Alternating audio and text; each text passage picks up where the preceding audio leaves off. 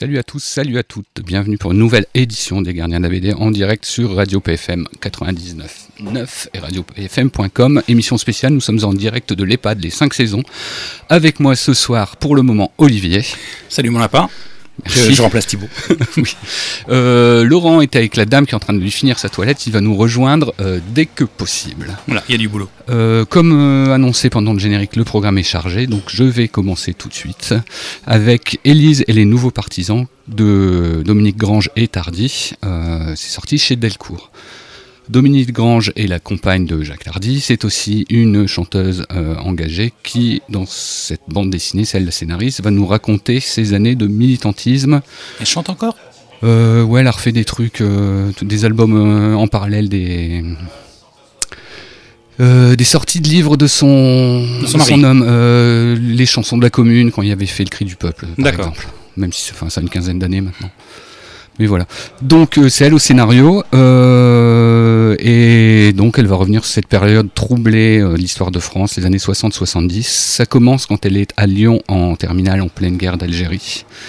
Elle va être éveillée à une conscience la conscience politique grâce à son prof de philo qui va aborder des sujets dont elle n'a pas connaissance dans sa famille, la décolonisation, l'esclavage, la lutte des classes, la révolution. Elle débarque euh, après ses études, euh, enfin pendant pour faire ses études sur Paris sous tension, euh, puisque elle arrive à Paris au moment où euh, il y a les- la manifestation des Algériens qui finissent dans la Seine en 61, dont on a fêté le cinquantenaire du coup il y a pas longtemps. Elle- 60e. Ouais, euh, déjà. Bah oui, 61, Ah oui, euh, ouais. 2021. Merci Olivier. De rien. Euh, Je suis. c'est bien. Sur le- le- ce qui s'est passé rue de Charonne aussi, enfin métro Charonne. Et suite à tout ça, elle déboule, elle va connaître les événements de mai 68. Euh, Elle a fait 7 ans d'études donc déjà. Non, entre Non. deux, elle, elle perce un peu dans la variété française sous le patronage de Guy Béard. D'accord. Euh, grand révolutionnaire, Ouais. est. Mais bon, c'est pas, c'est pas le sujet.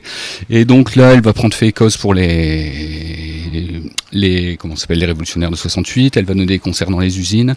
Il y a une scène assez ambiguë, bi- enfin étrangement ambiguë dans le, euh, à ce moment-là, puisqu'elle donne un concert à une usine, elle exhorte les, les ouvriers à continuer la lutte, la lutte. Et là, il y a un syndicaliste qui dit non, mais euh, tu laisses ça aux personnes, euh, la politique, tu laisses ça aux personnes, euh, enfin aux vraies personnes, aux personnes concernées, et toi, tu es juste là pour chanter. Donc c'est c'est déjà surprenant de, de voir ce petit truc-là. Un peu Euh, sexiste en plus. Ouais, en plus de ça. Euh, donc on la suit. euh, je vais arrêter de la résumer parce que de toute façon c'est alors c'est ça son autobiographie, même si euh, Mais donc ju- juste sur, cette, sur, cette période-là, ça s'arrête à 68 non, enfin, ça continue jusque la fin des années 70, D'accord. euh, avant la désillusion. Avant l'arrivée de Mitterrand. Voilà, avant la désillusion de, De Mitterrand. Sachant que oui, que Mitterrand est nommé avant pour son rôle dans les événements. euh, alors je sais plus si c'est Charonne ou c'est le truc de 61, mais il était ministre de l'Inter. Enfin, il était au pouvoir et au poste qu'il fallait euh, à cette époque-là. Euh, pendant les années 70, elle va rallier ce qu'on appellerait maintenant l'ultra-gauche, euh, l'équivalent des Black Blocs. Euh, elle va joindre la, la clandestinité pour finir euh, par découvrir le grand amour avec un jeune dessinateur de bande dessinée qui s'appelle Jacques Tardy.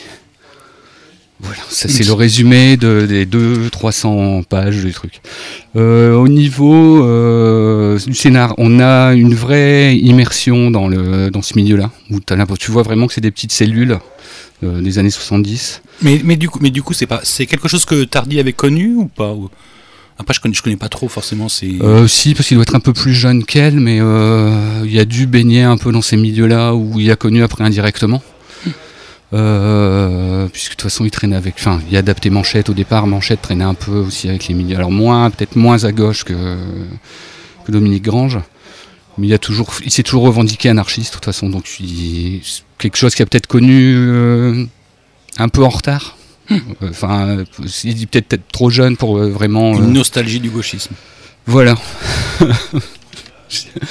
et euh, ouais, enfin justement, c'est pas qu'une nostalgie. Euh, le, bouquin est pas euh, chronologique parce qu'il commence avec les événements de 61-62. On retombe dans sa jeunesse et, et, puis après on enchaîne 68 et ça suit normalement. Le dessin de Tardy reste toujours ce qu'il est, donc une maîtrise parfaite du noir et blanc. Il dessine une fois encore euh, Paris, puisque c'est à peu près le. S'il y avait un titre, ce serait le dessinateur officiel de la, de la ville euh, de Paris. Euh, une ville bizarrement en guerre permanente, on prend aux émeutes au vu du sujet, alors que c'est un peu plus calme dans ce qui, dans ses autres travaux qu'il a fait, notamment les, Nestor Burma. Euh, donc c'est une œuvre historique et militante, tout en sachant rester à l'échelle humaine. Euh, on reste vraiment au, sein des petites cellules clandestines pour ce qui est la, période des années 70. Pardon. Euh, la chose qui m'a fait sourire, c'est que la, bande dessinée s'ouvre par une, case de bidonville qui se passe à Paris et ça m'a renvoyé dans mon inconscient de lecteur bête aux images de Tintin et les Picaros où on voit des bidonvilles avec des, des forces de l'ordre qui surveillent tout ça pour éviter tout le... Paris par contre, si? Non, bah non, c'est ça, bah sauf, que, sauf, que, chez RG, ça se passe dans une, euh, un pays d'Amérique du Sud qui n'existe pas, tandis que Laurent a fini sa toilette et il nous rejoint. Ah, et il est tout propre. et euh, donc ouais, chez, chez RG, ça se passe dans un pays fictif d'Amérique du Sud, là c'est Paris. Euh, L'autre chose, euh, moi, qui m'a bien fait rire, et ça tombe bien que Laurent arrive pile à ce moment-là, donc oui, tu vas pouvoir mettre ton casque. Faudra pas rire trop fort sur ce micro-là. Faudra pas rire trop fort sur ce micro-là. Euh, c'est. Euh, tu m'entends ou pas Bah, viens là juste comme ça. Euh, le, la chose. Enfin, il me semble que c'est la première fois qu'un auteur revient sur le, lieu de ses premiers amours, euh, dans le sens où il a commencé la BD à la fin des années 70. Il au sens non, non, non. du terme non, non, non, au sens, il, il, a, commencé par dessiner euh, les années 70 à l'époque où c'était le quotidien euh, qu'il connaissait, et donc 40 ans après, il revient à cette période-là. Et je sais pas s'il y a un... Non, fin des années, fin des années, fin des... bien vu. Non, alors Olivier, fin des années 70, j'ai dit. D'accord. Voilà. Et je sais pas si c'est déjà passé, c'est déjà arrivé ce truc-là. C'est pas, c'est pas grave. Je n'en sais rien. Euh, l'autre chose euh, marrante, c'est que c'est présenté comme une, une, autobiographie, bien que euh, le personnage principal ne s'appelle pas Dominique, mais Élise. Et le truc marrant, c'est qu'à la fin, donc, elle rencontre Jacques Tardy. Donc, c'est assez. Enfin, c'est pourquoi pas appeler ça Dominique? C'est un choix bizarre. Peut-être encore des problèmes avec la police ou? Bon non, enfin là la pignon sur rue de toute façon maintenant. Donc euh, il y a bizarrement il y a aucune nostalgie contrairement. Oh Laurent fait des belles notes. Ouais c'est ce que je regarde. Ah non, c'est euh, truc. Bon bref. Euh, ouais, c'est pas un récit nostalgique. T'as eu l'impression qu'elle a, elle a eu, eu envie de rendre compte de, ce qu'elle a connu, euh, d'un combat dont elle considérait le comme légitime, au moins au niveau des revendications. Les moyens, ça c'est un autre, euh, une autre question.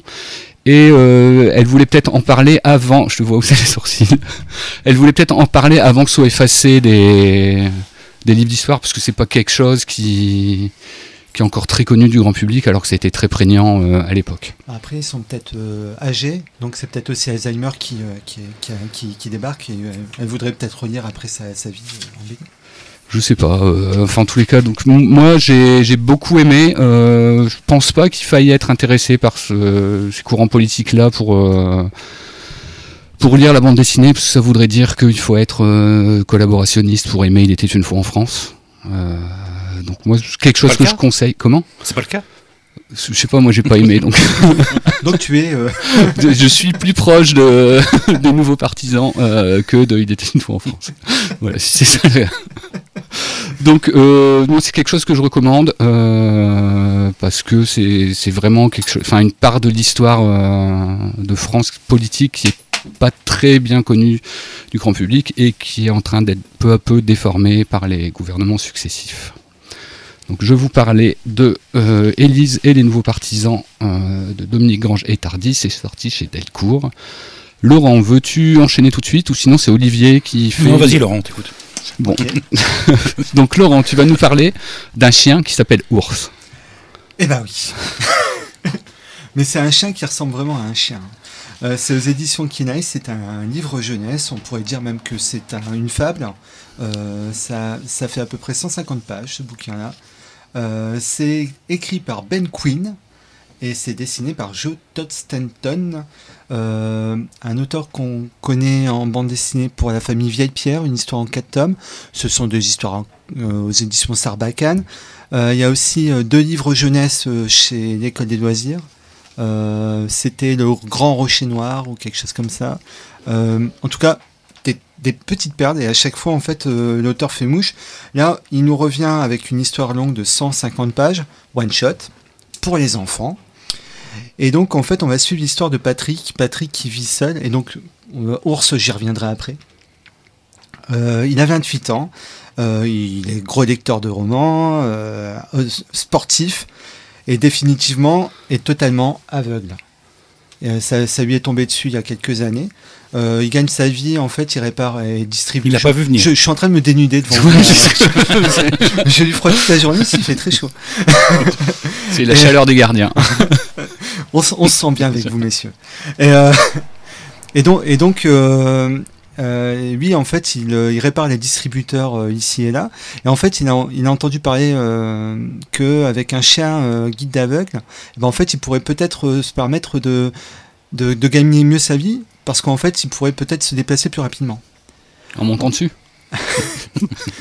Et euh, a priori, quand, quand, quand tu es aveugle, et c'est ce qui est dit dans la bande dessinée, et que tu es tracté par un chien, eh ben en fait, tu aurais, comme une impression de voler. Euh, du coup, c'est à ce moment-là qu'il va rencontrer Ours. Ours, c'est un chien euh, donc d'aveugle. Il fait partie d'une famille euh, de chiens policiers. C'est le seul, en fait, à, à gagner sa vie autrement. Noblement, j'allais dire. Noblement, on peut dire aussi ça aussi. Il a 2 ans et 8 mois, ce qui correspond à peu près à 28 ans en âge normal, euh, humain, et, comme son maître. Et, euh, et en fait, ils vont, faire, connaissance l'un à l'autre. Et effectivement, quand Patrick euh, va se faire tracter par ours, eh ben, il va avoir cette première sensation de vol. Euh, les, jours vont passer. L'amitié va se créer entre ces, deux, ce maître et ce, chien. Et, et en fait, un jour, Ours va commencer à aboyer, alors que c'est pas du tout trop son cas habituellement. Euh, Ours, en fait, on va voir au niveau des cases, eh ben, euh, des taches noires vont apparaître. Ours devient aveugle. Le soir même, euh, Patrick est un petit peu embêté avec son chien, il ne sait pas comment le faire pour le soigner. Il a forcément compris que son, le chien avait un, problème à l'œil. Et, et c'est là où la fable va apparaître. En fait, des ratons qui, qui ont élu domicile dans la maison décident d'aller voir le chien et lui disent euh, Bah écoute, euh, nous on connaît quelqu'un dans la forêt euh, qui pourrait peut-être euh, te réparer tes yeux. C'est une sorte de chaman, je sais pas quoi. La ours, qui est donc un chien, va les croire, sauf qu'en fait, les ratons, ce sont des petits malins qui ne pensent qu'à manger et qu'au garde-manger. Ils, ils essayent de se débarrasser du chien, de le- l'extraire de sa maison pour pouvoir, pour pouvoir euh, ouvrir euh, le garage. Le, le, le- Garde-manger. Le garde-manger, ouais, tout à fait. Le truc, c'est que Ours, bah, vu qu'il n'y voit rien du tout, bah, en fait, les ratons, ils vont commencer à lui raconter que des cacouilles. Et en fait, c'est là où la narration devient vraiment très intéressante parce que là, euh, les gouttières qui, qui, euh, qui se trouvent autour des bandes Les dessinées, bords de Les- la page. les bords de la page, là, elles vont devenir noires. Et là, en fait, on va avoir une expérience sensorielle qui est, qui est différente et qui est, qui est du coup qui marche très bien en bande dessinée. C'est-à-dire que la gouttière qui va devenir noire, mais en fait, on va avoir que juste le ressenti de ours par rapport à ce que les, les ratons lui racontent. Ça passe en vue, subi- enfin, en vue subjective, non, du coup. Parce qu'il voit pas. Lui, il voit Euh. pas, mais c'est dans, on, on- on est dans l'interprétation. Et, et donc dans le sensoriel. Je pense que c'est c'est le bon mot, quoi, quelque part. Et donc, par exemple, euh, ils lui disent euh, Bon, bah, on va aller dans la forêt. Il dit Bah, ouais, mais je sais pas ce que c'est, à quoi ça ressemble une forêt, j'ai jamais été dans une forêt. Ils disent Ben, tu vois, ton maître, euh, ils ont une tradition très très étrange. Tu vois, à Noël, ils mettent un arbre dans, dans, dans, dans, dans la maison. euh. il fait Ah ouais, c'est pas mal. Et ben, il dit Bah, t'as qu'à imaginer que c'est ça. Et là, en fait, quand, on- quand il commence à imaginer la forêt, bah, en fait, il imagine des tonnes Noël. et des tonnes de, de- de tonnes de sapins de Noël avec des décorations de partout, très lumineux, et il dit Waouh, c'est le truc le plus beau de ma vie que j'ai jamais vu. Et donc, for- forcément, la vérité est tout être.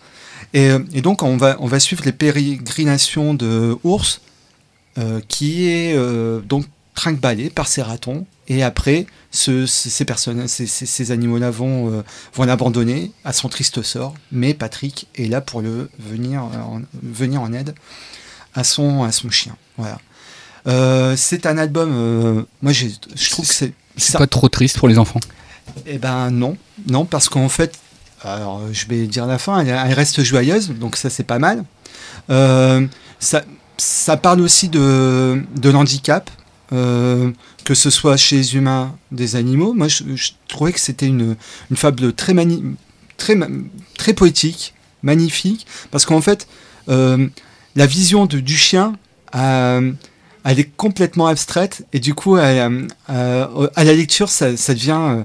ben, on, on s'attend pas à ce qu'on va voir. Et, euh, et euh, Stanton, c'est un mec qui est grandiose parce qu'en fait, il, arrive à nous inventer en fait un univers avec des choses ne de tous les jours qu'on connaît, mais avec la vision d'ours, elle devient totalement différente. Et ça, c'est euh, vraiment euh, une, réelle expérience. Pour les enfants, j'ai des enfants qui ont, qui, ont, qui ont 6 et 8 ans. Et donc, je l'ai je l'ai lu déjà, il est sorti en début d'année. Donc, ils étaient un petit peu plus petits. Et, euh, euh, je l'ai lu en trois jours. Et en fait, ils ont, ils ont accroché tout de suite parce qu'en plus, ce n'est pas chapitré dans le bouquin, mais, euh, mais, mais on peut couper parce qu'en fait, il y a trois journées qui se distinguent très, très, très, très largement dans, dans, dans la durée du bouquin. Ça peut être aussi une très bonne lecture, de, style de première lecture, je pense à partir de 8-9 ans. Parce qu'au niveau du texte, c'est pas non plus très compliqué à lire. Il n'y a pas trop trop de texte par page. Il n'y a pas non plus beaucoup de cases par page. Euh, euh, on, on- on laisse vraiment la, la place au dessin et au récit de, de s'installer. Euh, c'est pour ça que le bouquin fait 150 pages. Il est d'ailleurs euh, en rupture actuellement, Mais c'est mais c'est il, quand, sera, même il sera réimprimé, imprimé rapidement. c'est quand même plus animalier qu'humain ou en fait, la couverture déjà fait, fait animalière en tout cas. La couverture est clairement animalière. Euh, on va dire que la- euh, chaque, chaque, chaque partie va nous être racontée par le point de vue de l'un et de l'autre. Et ces, ces deux points de vue-là vont venir s'alimenter et vont faire progresser. C'est un peu de récit croisé quoi en fait. Ouais, totalement. Euh, parce qu'en fait, Patrick, il vit seul et, et avec, avec la perte de ours, il va être obligé, en fait, pour une fois, de, de s'avancer vers, vers l'autre. On va dire que c'est deux tiers ours, un tiers Patrick. Mais euh, bah voilà, moi c'est le gros coup de cœur de l'année en jeunesse. Euh, on peut féliciter les éditions Kinaï d'avoir publié cet ouvrage-là, parce qu'en fait, ni euh, Sarbacane qui publiait famille Vieille Pierre de, cet, de, cet, de cet auteur, ni les Codes des loisirs qui euh, publiaient euh, Ouais, qui aurait pu sortir chez Rue de chez Sèvres. Rue de Sèvres, ne, ne l'a pas. C'est parce l'a que la couverture est trop jolie. Ouais, on sait que de Sèvres fait pas des belles couvertures, donc oui, certainement. Et puis en plus, moi je pense qu'il y a un truc aussi, c'est que le format carré est mal Mais aimé. le, en fait. le- le format est assez marrant. Enfin, je trouve, qu'il- je trouve que c'est marrant parce que pour le, pour le coup, on n'a pas une couverture qui est rigide, on a une couverture souple et ça, fait. ça fait plus magazine en fait. On a l'impression que ça vient d'une maison de la presse. Ah bah clairement, ouais, ouais. Et puis, Après, c'est parce que c'est du comics que c'est souple. bah, et puis je Ah, pense je- que ouais, je sais Kinaï pas. fait que du souple. Kinaï, ouais, je pense que Euh, c'est en fait c'est la, marque de fabrique de- des éditions Kinaï. la Moi, ça me rappelle un petit peu les magazines, les, les trucs que j'achetais pour mes enfants au moment de Noël. euh, Tu sais, 24 histoires à lire tous les soirs. euh, Ouais, donc t'as clairement raison, c'est un, t'as un, t'as un petit côté Bayard Press, Ouais, euh, c'est ça. euh, Pomme d'Api ou je sais pas quoi, euh, dans les récits euh, complets, ouais. Après, c'est peut-être le de format américain aussi. hein. Au vu des, des planches à l'intérieur, je pense que c'est le format. euh, De toute façon, toute façon, c'est clair qu'avec les, les formats des planches, on, on sent que ça a été fait pour du format carré. Et oui, et donc de très bon travail des éditions Kinaï. Euh, on peut aussi, je, je, je vais en parler depuis le début de l'année, euh, souligner qu'ils tentent l'ex- la- le, le magazine sous une forme dérivée Punch. avec Punch. Punch, euh, Euh, il y a d'ailleurs le numéro 4 qui est sorti avant le numéro 3. Ouais, donc c'est alors c'est une saison de 4 numéros, c'est 5 euros un tome de mémoire. Et c'est quoi dedans? Et alors c'est une- un récit complet par un des auteurs français différents. Euh, alors là, c'est- jeunesse, euh, ouais, c'est plutôt jeunesse. Sassuria, euh, t'avais pas, t'avais pas le dessinateur de Timo l'aventurier ou la Si, je sais plus son nom, mais lui. C'est aux euh, éditions du Lombard, c'est en deux tomes. c'est Et ouais, et donc c'est euh, donc 4,90 du format souple là pour le coup comme un, un vrai magazine parce que c'est euh, c'est agrafé. Et le, la première saison c'est en gros sur la nature la, la thématique. Bah, Kinaï, de toute façon, c'est un éditeur à suivre. hein. Nous, on l'avait rencontré à Angoulême. On aime, on aime bien ce qu'il ce ce propose. hein. Ouais. Et, et donc, La Ours, euh, vraiment, c'est un, ouvrage. euh, faut pas, faut pas passer à côté quand on est parent ou quand on est un grand enfant un petit peu euh, dans l'âme, euh, parce que c'est beau, c'est poétique et au niveau sensoriel, c'est rare où on, on, arri- on arrive à se mettre à la peau d'un handicap, dans la peau d'un handicap à, à la lecture. Du coup, euh, je vous conseille autant pour vous que pour vos enfants. C'est Ours chez Kinaï. Merci Laurent. Euh, Olivier, Première pause musicale, non première pause musicale, euh, si tout va bien. Euh, spécialement pour toi, Alphaville. Oh, merci, Big in Japan. Ah. Ah oui.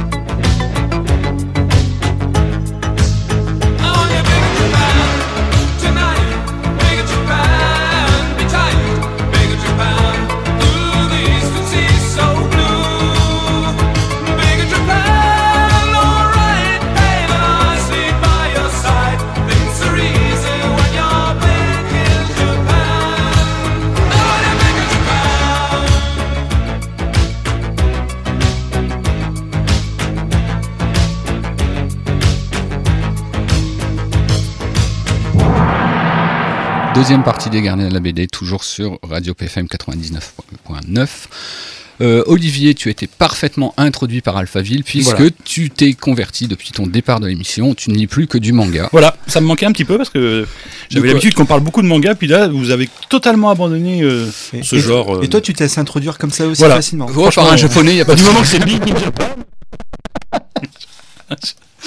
Bref, tu vas nous parler du bateau de tes Le bateau de Thésée. Donc le bateau de Thésée de Toshiya Higashimoto, donc chez Vega Dupuis.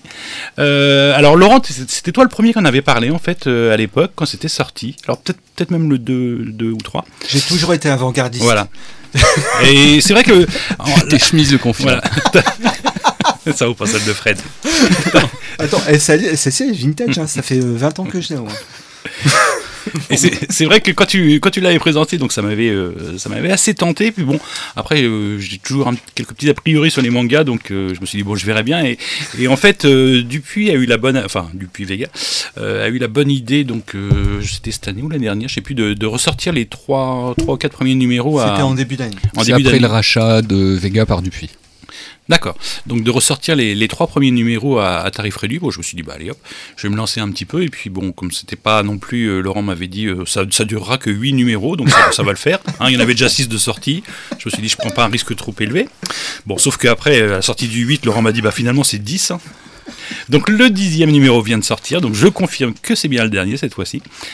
Euh, de quoi ça parle donc? Alors, euh, en fait, on va suivre Shin, donc qui a eu euh, la malchance finalement. avant même sa naissance, d'avoir un père qui est accusé d'un assassinat, en fait, d'avoir assassiné tout un tas d'enfants et enseignants dans une école maternelle, prim- primaire peut-être. Donc euh, au Japon et donc euh, depuis son père est en prison sa mère donc sa mère s'est suicidée avec ses enfants tu me corriges hein, Laurent si je dis des bêtises hein. Non, mais Laurence, si l'avant-garde, il a Voilà. arrêté le à toutes tes Voilà. tome 3. Et donc, euh, bah, Shin, c'est le seul, euh, c'est le seul qui, qui a survécu. Et euh, en fait, il, il est maintenant, un- bon, il a pas loin de la trentaine, je pense. Euh, donc, il vit avec une jeune femme qui va avoir un enfant. Bon, sauf que C'est le sien. c'est le sien. Sauf que La femme. non, l'enfant. Sauf que évidemment, quand on n'a pas de chance, c'est jusqu'au bout. Donc, sa femme euh, va malheureusement mourir euh, pendant l'accouchement.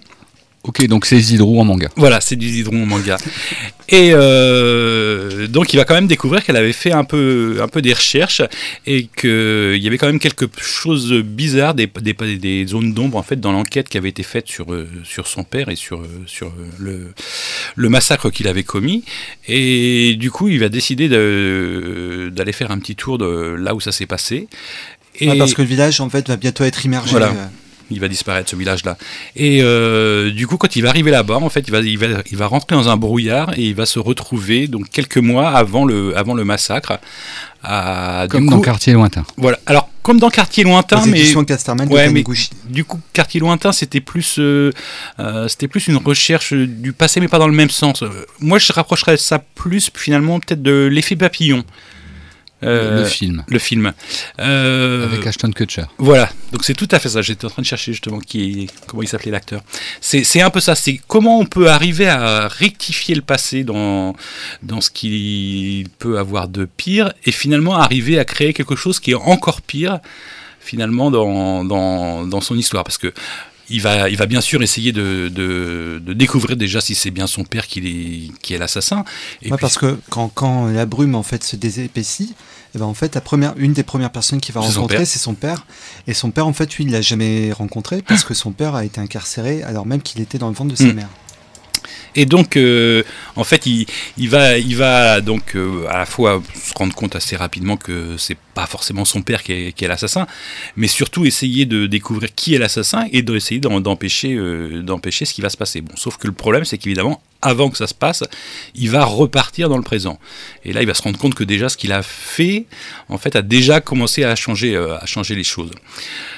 On va pas en dire beaucoup plus. Et à la fin, tu découvres c'est lui le tueur. Non, c'est- à la fin c'est pas non non c'est pas lui le tueur. Pour, le- saurez pour le coup non pour le coup ça aurait non franchement j'y ai même pas pensé. Je me suis pas posé la question de savoir si s'il pouvait être le tueur. Tu Tiens toi tu me donnes une idée quand même mais non non je Je pas qui, non non c'est non non c'est quelque chose À qui moi, est- moi, à un moment, j'y ai pensé euh, à la lecture.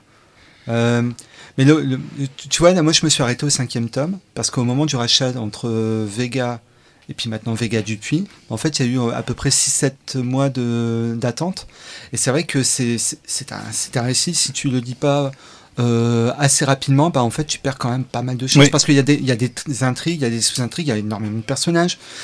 Du coup, et il y a aussi un, un retour euh, dans, Oui. dans, dans, dans- de, Oui, parce que bien sûr, il, ça, ce sera pas son seul voyage dans le passé. Il va, il va y retourner une nouvelle fois. euh, mais, euh, mais c'est- vrai- que c'est- le, le- finement le- écrit, Le temps, le- c'est- je trouve que ouais, c'est finement écrit. Le, alors le temps d'attente est parfois en effet un handicap parce que c'est vrai qu'on a parfois un petit peu de mal à se raccrocher quand on re-rentre dans l'histoire. En effet, avec, avec tous les personnages, euh, tous les personnages et notamment le, le fait d'avoir des personnages qui sont à la fois euh, dans le temps présent et dans le passé, parce qu'on on retrouve les mêmes qu'ils soient enfants ou adultes euh, à différentes euh, à différentes périodes Ouais, de leur alors, vie. c'est pour ça que, alors à titre personnel, je lis du manga, j'en fais rarement parce que même du manga plus, moins, enfin moins posé, plus action, il se peut qu'un tome soit coupé en plein milieu d'un combat. Donc tu t'en parles quand? Quand la série est finie, mais si la série fait 30 ou 40 numéros, t'es pas, t'avances pas. quoi.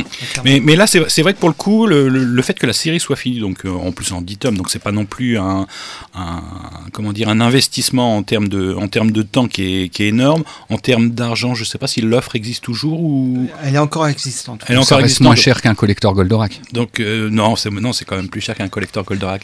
Mais mais du coup, euh, Mais, ouais, mais surtout là, à- au dit tome, sans, sans révéler euh, l'intrigue, euh, tu, tu trouves que ça se termine bien? Parce qu'en fait c'est toujours un peu de problème dans les mangas. La fin en fait elle est jamais à la hauteur des attentes.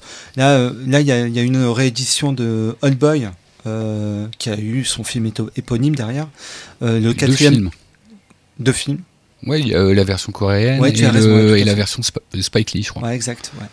Et, et qui a été très décevante en fait au quatrième tome euh, au niveau des réponses. Est-ce que là les réponses elles sont bien? Alors là pour le coup, les réponses euh, les réponses sont là, les réponses sont bien. Alors je vais pas dire que ça finit bien forcément, Mhm. parce que de toute façon vu l'histoire.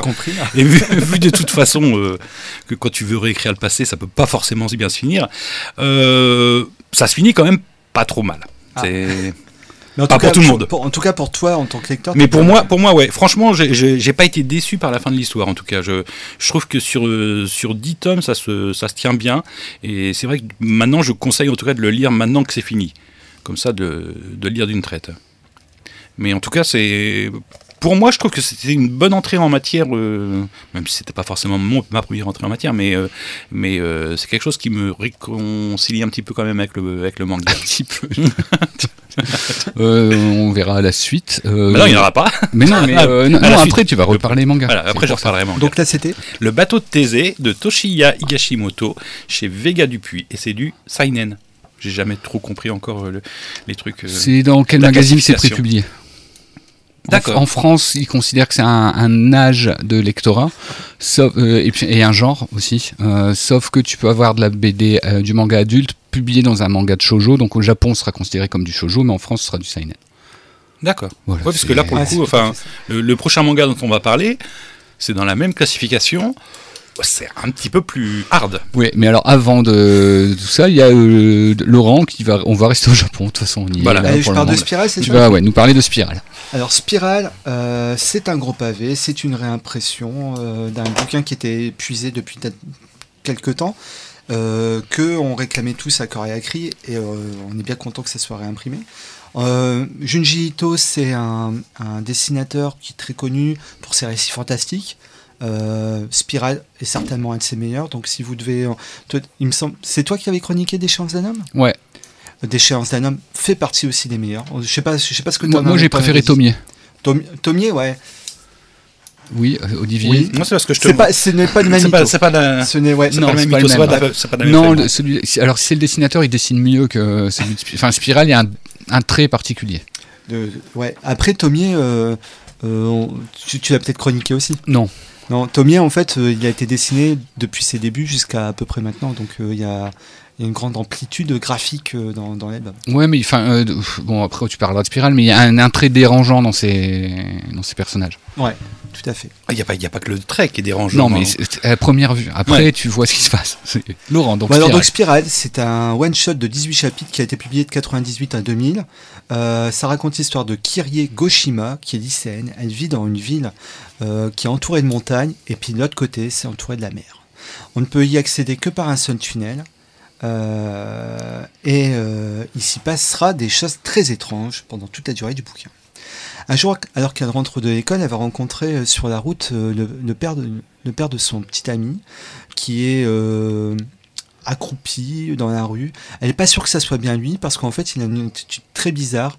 Il regarde avec un, avec une, dans une sorte de transe, en fait, une coquille de, de limace. Et euh, elle va commencer à en parler à son, à son petit ami tout de suite après. Euh, et celui-ci lui révèle que, ouais, effectivement, son, son père, depuis quelque temps, il se passionne par tout ce qui est euh, spirale. petit à petit, en fait, sa collection va commencer à prendre beaucoup trop d'ampleur et une paranoïa chez son petit ami à Kyrie va, va commencer à, à lui poser des soucis. Il va s'empresser d'en parler à sa, à sa sœur jusqu'au moment où, en fait, quand ils vont rencontrer le père, euh, celui-ci va commencer à faire tourner euh, l'orbite de ses yeux sur, sur eux-mêmes.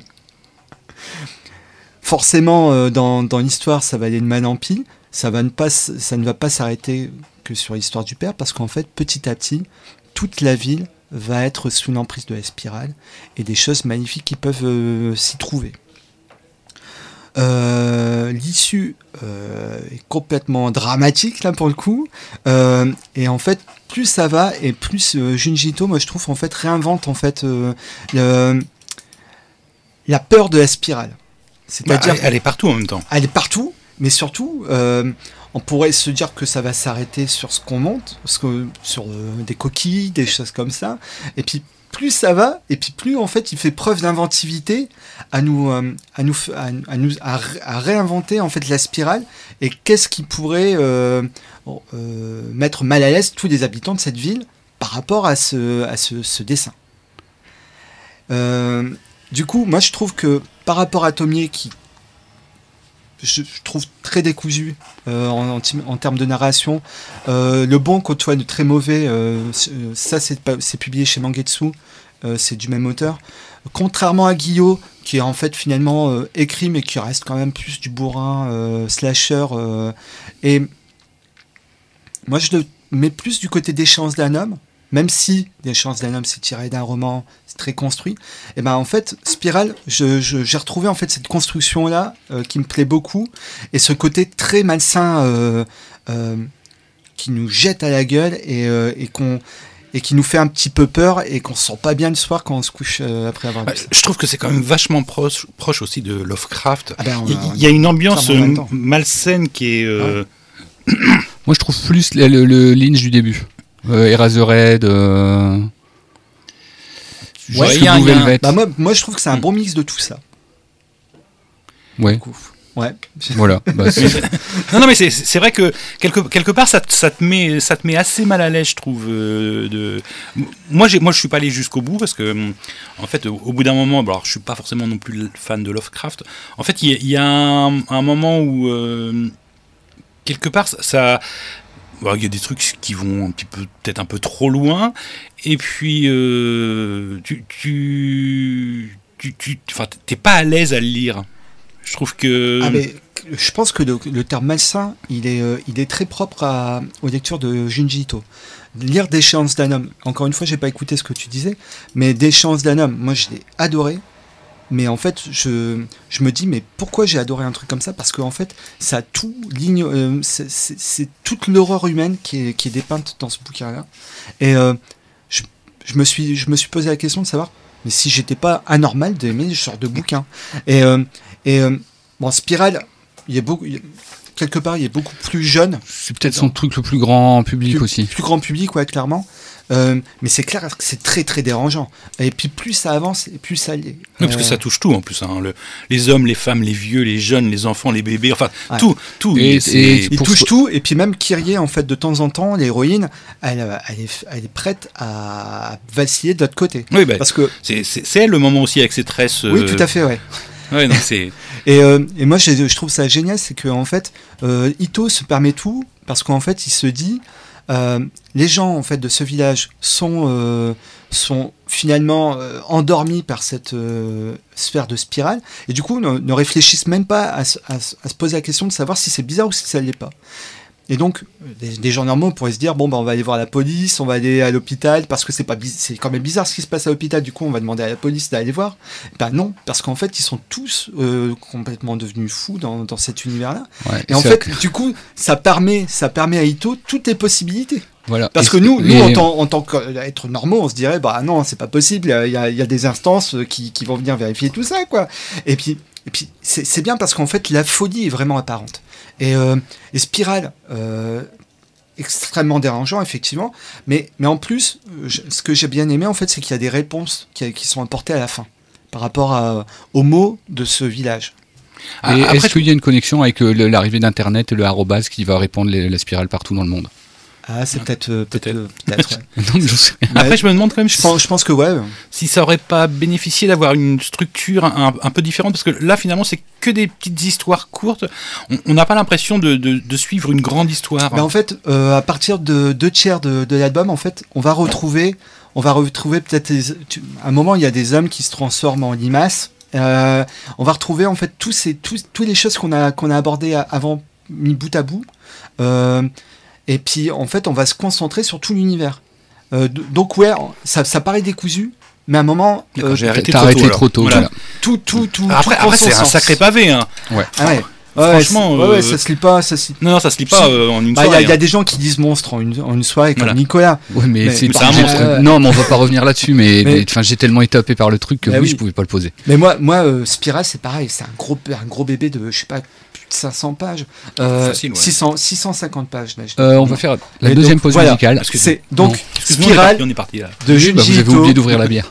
Top. Donc Spirale Junji Ito, c'est chez Delcou- Delcourt, ton cam. Oui. On va faire la deuxième pause musicale, Space Oddity de David Bowie. Ah, chouette.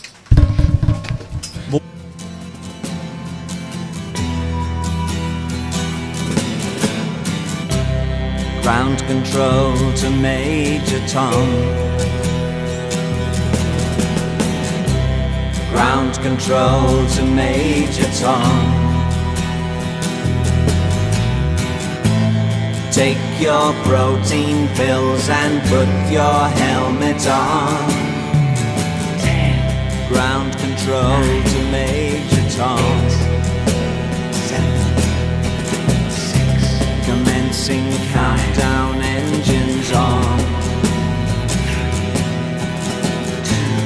Check ignition and may God's love be with you.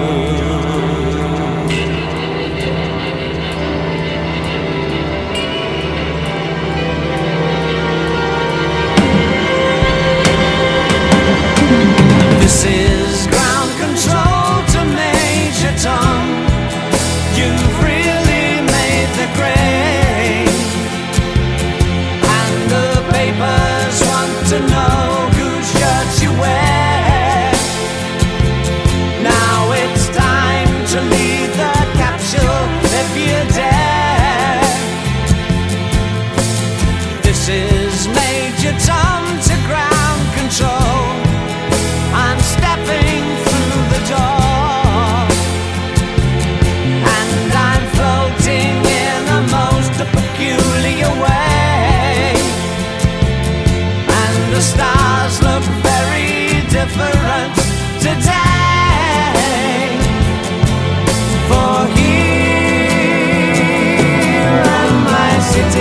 tin can.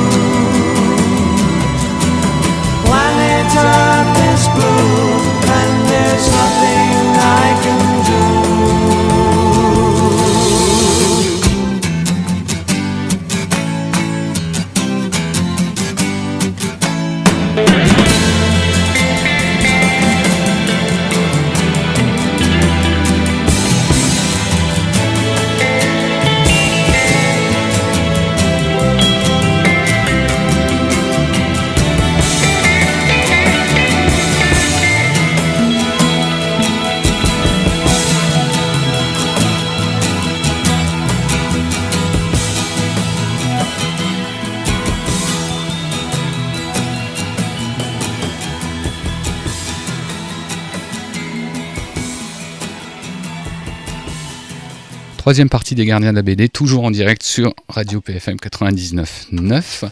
Euh, je vais vous parler de Cosmos de Perna et Bedwell, sorti chez Delcourt. Perna et Bedwell, entre autres, euh, étaient les auteurs de la trilogie d'Arnan chez Rue de Sèvres. Avec de magnifiques couvertures. Bref, euh, le 21 juillet 1969. De combien? Le 21 juillet 1969. Olivier, tu étais déjà là. Oui. Alors, en tout cas, qu'est-ce que tu faisais de beau, de beau toi, jour-là Oh, pas grand chose là. Donc, euh, c'est l'alunissage des États-Unis euh, dans le cadre du programme spatial. Euh, c'est le triomphe de l'Ouest euh, pendant la guerre froide. Mais, alors c'est la bande dessinée, c'est le point de départ. Alors que Neil Armstrong euh, profite une dernière fois du paysage lunaire, il marche un peu et il découvre un drapeau soviétique et un module lunaire. C'est con. C'est con. Avec Je... le drapeau qui flotte? Ouais, mieux, mieux fait que les Américains. Euh, et donc Cosmos va jouer la carte du SI. Euh, SI du RSS avait réussi à développer un programme spatial. Oui, Ça avait déjà été fait euh, chez Delcourt, ça, dans Georgie, le, le premier tome? oui, mais c'était pas, c'est, c'est pas les mêmes. C'est le même point de départ, mais c'est pas le même traitement. Ok. Euh, et donc si SI du RSS avait réussi à envoyer un équipage juste avant les Américains, euh, marquant ainsi de manière éclatante la suprématie du modèle communiste. Sauf que euh, on sait parce que au départ on pense que c'est une, une uchronie. Ce qui était là, c'est euh, le jour J chez Delcourt. Sauf que là, le concept de la série. Sauf que là, ça se passe dans notre euh, monde et notre réalité à nous. Euh, la fin tragique de la mission russe a permis la- ce qu'on connaît comme la version officielle aujourd'hui. Donc, à travers l'album, on va suivre la préparation de la mission soviétique avec les enjeux politiques, doubler l'ennemi euh, et humain qui va aller sur la Lune et être le premier homme, euh, le premier, euh, le p- premier homme soviétique parce que c'est lui le plus fort, enfin considéré comme ça par la propagande, à arriver sur la Lune. Euh, Il y a le questionnement aussi jusqu'où est prêt à aller pour une, une idéologie en laquelle on croit plus ou moins. Et ça c'est valable pour les deux, les deux camps. Le, le bouquin est très crédible, il y a un côté très documentaire, que ce soit dans le, le dessin, euh, qui a un côté un peu photoréaliste, que dans le style euh, des textes. Euh, c'est un album en blanc et noir, contrairement au noir et blanc. Parce que généralement, noir et blanc, il y a beaucoup de blanc et un peu de très noir. Là, c'est tout le contraire. Tout est en noir avec un peu de, Très blanc. un peu de très blanc ou des cases. Donc, il y a des grandes cases euh, de, de noir de l'espace et des, des petits, enfin, les modules ou la lune qui apparaît. Euh, ça donne un petit côté balai comme ce que pouvait faire Kubrick dans 2001. J'ai essayé. Hmm. Euh, et C'est de l'espace justement. voilà. Et oui. Je, je me suis amusé à le feuilleter, il a l'air de se lire très rapidement. Alors ce- c'est un des problèmes, le bouquin fait, il doit faire 200 pages je pense, Euh, il se lit très rapidement parce qu'il y a, comme c'est contemplatif, il y a beaucoup de cases sans texte et t'as pas grand chose à contempler dans le vide de l'espace. T'as mis de la musique classique en, en, en le disant? Non. non, non, j'ai pas mis de l'usine euh, classique. Et à la fin, on se rend compte, donc on n'est pas dans une uchronie, puisqu'on revient sur un plateau télé et on se rend compte qu'on a assisté à un documentaire présentant euh, la, la ré- euh, la réelle version de la conquête dans l'espace à partir de recherches scientifiques euh, rigoureuses et compagnie, et donc d'un truc qui pouvait paraître ludique au départ, et si les Russes étaient arrivés avant les Américains, euh, sur la fin, euh, Bédoual et Perna nous livre un... Enfin, en fin de compte, c'est une BD sur la, la désinformation et comment ça peut passer auprès du grand public si des gens font pas attention, s'ils vérifient pas leurs sources, enfin, les choses habituelles. Le vrai... C'est pas le genre de la maison. Non. Non, il y a une charte là depuis que t'es plus là, bizarrement. Non, je parlais pas de PFM même. non, mais je parlais des gardiens. et, et Ouais, si, allez, vas-y, on va faire le d'heure complotiste. c'est pas Kubrick qui avait filmé euh, Non, c'est pas ça. Et, et, euh, ils ont euh, les deux ont, ont le- l'intelligence de ne pas trancher à la fin en de donner une solution pré-mâchée au lecteur. C'est à toi de de dire ouais tout était crédible et si c'était vrai ou pas et, et voilà. Donc c'était Cosmos de Perna. Avec un cas. Oui, avec un cas. Comme euh, Union soviétique. Hmm. de Bernard Bédouel chez Delcourt, pardon. Euh, Olivier, tu vas nous déjà. parler, et oui, euh, de, de, de Killer Inside. The Killer Inside. Ça, c'est un, un- un comics. Non, c'est un manga. C'est le nouveau Beau Baker et Sean Phillips. C'est c'est quand même fou tous ces mangas qui ont des titres américains. Voilà. De Hajime Inoryu au, scénario et de Shota Ito au dessin, donc sans lien de famille avec le dessinateur de Est-ce que t'en es sûr qu'il n'y a pas de lien de que Laurent, il m'a dit. Je fais confiance à Laurent. Non, non, Laurent t'a dit que c'était pas le même, mais c'est pas pour ça qu'il n'y a pas de lien de famille. Donc c'est paru chez Kiyun, donc c'est pareil, donc c'est du seinen. Euh, le tome 7 vient de paraître, donc c'est pour ça qu'on en parle. A, a priori, je t'ai dit que c'était en 11. Donc peut-être ça non, c'est 13. 12 heures, je crois que c'est 12. En fait, c'est 12. Je crois que c'est je crois que c'est 12 tomes. Non, mais Laurent dit un chiffre, tu rajoutes Ouais. deux, donc ce sera 13. Euh, donc on va cette fois-ci suivre donc euh, Sepuchine, c'est Eiji, donc qui a euh, malheureusement la malchance lui aussi d'avoir un père tueur en série. donc on n'y peut rien. Et ils ont Bon, l'idée, les Japonais, voilà. quand même, sur Sauf- leur série. Sauf que lui, son père tueur en série, donc il est mort. Et bon là, au lieu de faire un massacre sur une école, euh, une école d'enfants, donc là c'était un tueur en série plutôt sadique qui. euh, c'est pas sadique de tuer Non. des enfants. Ouais, mais enfin là, euh, il les avait juste empoisonnés. Là, là c'est un tueur en série qui, qui massacre véritablement ses, ses, ses victimes. Ah, l'américaine. Voilà. Euh, donc, donc ce, ce pauvre Eiji, donc il est un petit peu, euh, on peut dire que c'est un peu un loser au début. C'est, c'est franchement euh, le, le gars qui, qui, qui arrive pas à grand chose, qui, qui, comment dire, pas d'amitié, Voilà, il, pas. il a pas d'amis, il a pas de nana, Pas de nana. il, enfin, franchement, il est, Il, il est un vit dans l'ombre de, voilà de, son père. l'ombre de son père. Quoi qu'il n'en parle pas trop quand même. Il se, il se cache un petit peu parce que bon, c'est vrai que c'est- d'ailleurs assez bon. Je pense que ce serait un peu la même chose en France, mais mais la façon dont le Japon, euh, que ce soit dans, dans Killer Inside ou dans le bateau de Thésée, représente justement les enfants de, de tueurs. C'est un peu comme ça. Où euh. on a vraiment l'impression qu'ils sont, ils sont, alors je vais pas dire persécutés, mais si quand même. En fait, tu, tu dois, au Japon, tu dois payer les exactions de tes pères. Ouais, et là, et là c'est vraiment quelque chose qu'on ressent dans les, dans les deux mangas en fait. Ah, mais c'est c'est culturel, hein, c'est comme ça au Japon. Oui, c'est dès que tu suis pas le modèle euh, Si de- tu- de- dominant de salari- enfin, salaryman pour euh, simplifier, euh, t'es- t'es- tu te mets de côté de, t'es mis de côté de la société. Bah, D'ailleurs, on avait, on, chroniqué le mari de mon frère Oui. chez Akata, qui parlait d'homosexualité. Déjà le manga. Et euh, Déjà oui, du déjà le manga, manga. quoi. Mm. Et, euh, et encore une fois, euh, le frère a été mis à part parce qu'il était homosexuel.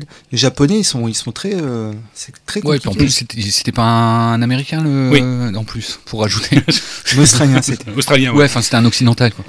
Donc, donc, alors, ce pauvre euh, Eiji, donc, euh, en fait, il. hum, Alors, du coup, j'en ai perdu l'histoire, moi. Euh, en fait, son il. père, tout ça. Voilà. Ça, ça va pas dans sa vie. Et puis, ouais, ça va pas trop dans sa vie. Et puis, un matin, il se réveille, et puis, en fait, il est avec une super nana, ou la, la, la- la plus le, belle petit nana, canon, voilà. le petit canon du la lycée. plus belle nana de la fac, en fait. euh. Et puis, euh, donc, elle lui dit qu'elle est avec lui, euh, qui, qui lui a, euh, en gros, un peu sauvé la vie la veille au soir, et tout ça, qu'il l'a défendu. Sauf qu'en fait, il a, il en a aucun souvenir, donc euh, un petit peu comme dans euh, ces jours qui disparaissent de Timothée de Boucher. Super œuvre. Voilà, super offre. On attend, le, on attend les 47 Cette cordes. corde. qui vont sortir dans quelques jours. La première partie. La première partie. Tout oui. à fait. Euh, et donc en fait, il a aucun souvenir de, tout ça.